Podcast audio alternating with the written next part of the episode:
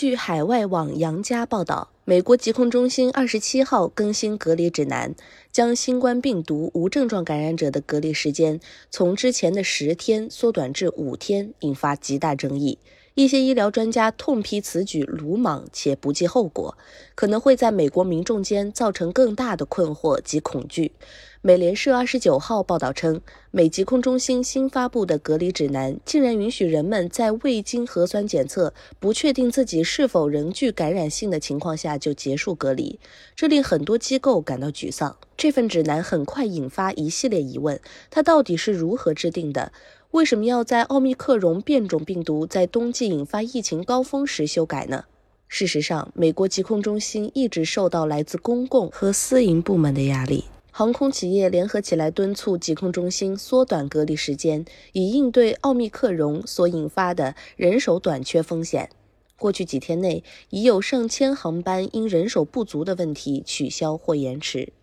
美疾控中心主任瓦伦斯基声称，并不是所有的病例都很严重，许多人是无症状感染者。疾控中心希望在遵循科学的同时，保证社会正常运转。不过，很多医学专家质疑，为什么新指南要允许感染者在不进行核酸检测的情况下就结束隔离？坦率地说，这样做是鲁莽且不计后果的。美国斯克里普斯转化研究所所长埃里克·托波尔表示。使用快筛或其他类型的检测来确认患者已不具传染性是至关重要的。明尼苏达大学分子病毒学研究所所长路易斯·曼斯基认为，疾控中心不在指南中要求检测的决策，可能是基于后勤方面的考虑。在病例激增的情况下，又时值繁忙的假日旅行季，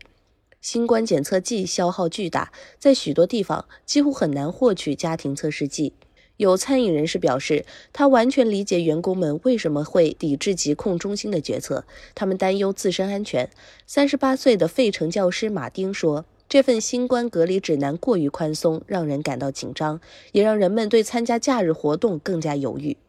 芝加哥西区一名教堂牧师直言，教会中许多老年人对政府提供的信息持怀疑态度，新指南令人困惑，与实际情况不相称。他认为，美国应该严肃对待疫情，应在病例有所减少的情况下再缩短隔离时间。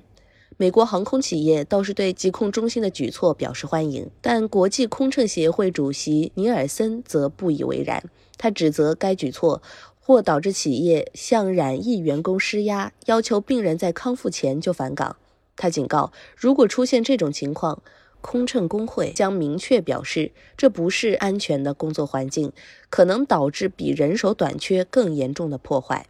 美国约翰斯霍普金斯大学发布的统计数据显示，截至二十八号，美国过去七天平均日增新冠确诊病例超过二十五点四万例，超过今年一月十一号的单周平均日增病例数，刷新纪录。感谢您收听羊城晚报广东头条，我是主播开言。